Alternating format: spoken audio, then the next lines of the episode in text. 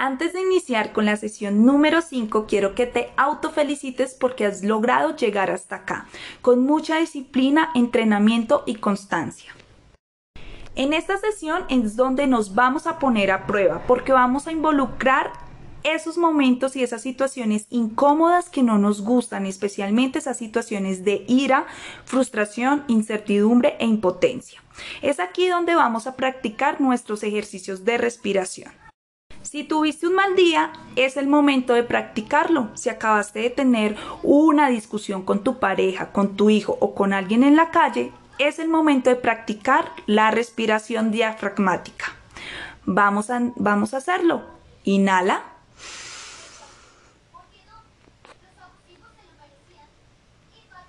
Exhala.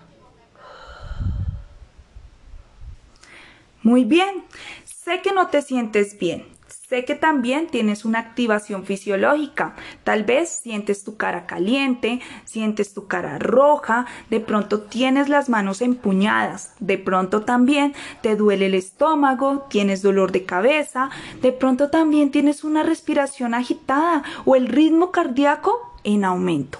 Tranquilo, esos son algunos de los síntomas de la activación fisiológica cuando tenemos estas emociones. Pero es aquí donde debes hacer un alto y empezar a respirar. Inhala. Mantenemos. Exhalamos. Recuerda hacerlo a tu ritmo, pero no lo hagas tan rápido porque puedes generar una hiperventilación y estaríamos haciendo un mal proceso de respiración. Vamos de nuevo. Inhalo.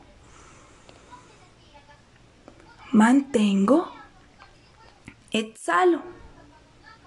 Recuerda concentrarte en tu respiración. Te ayudará a mantener la ruta larga que involucra las vías desde el tallo cerebral, el área límbica y la corteza prefrontal, que es donde están todos nuestros procesos cognitivos como el juicio, el control, la atención, la resolución de conflictos, la empatía y la toma de decisiones. Cuando nos encontramos en un momento de ira o en un momento de ansiedad, de depresión o de mucho estrés, pues nuestro cerebro se contiene y esto no ayuda a que oxigene y circule la sangre correctamente. Es allí donde tenemos la ruta corta que no involucra la corteza prefrontal.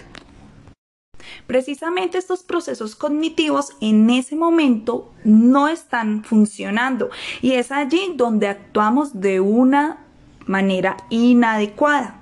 Por eso es tan importante que al realizar este ejercicio de respiración nuestro cerebro vuelve a su tamaño habitual, se distensiona y logra hacer todos sus procesos cognitivos ayudándonos a tomar nuevas decisiones, a resolver nuestros conflictos y muy seguramente a regularnos, tranquilizarnos y a empezar de nuevo.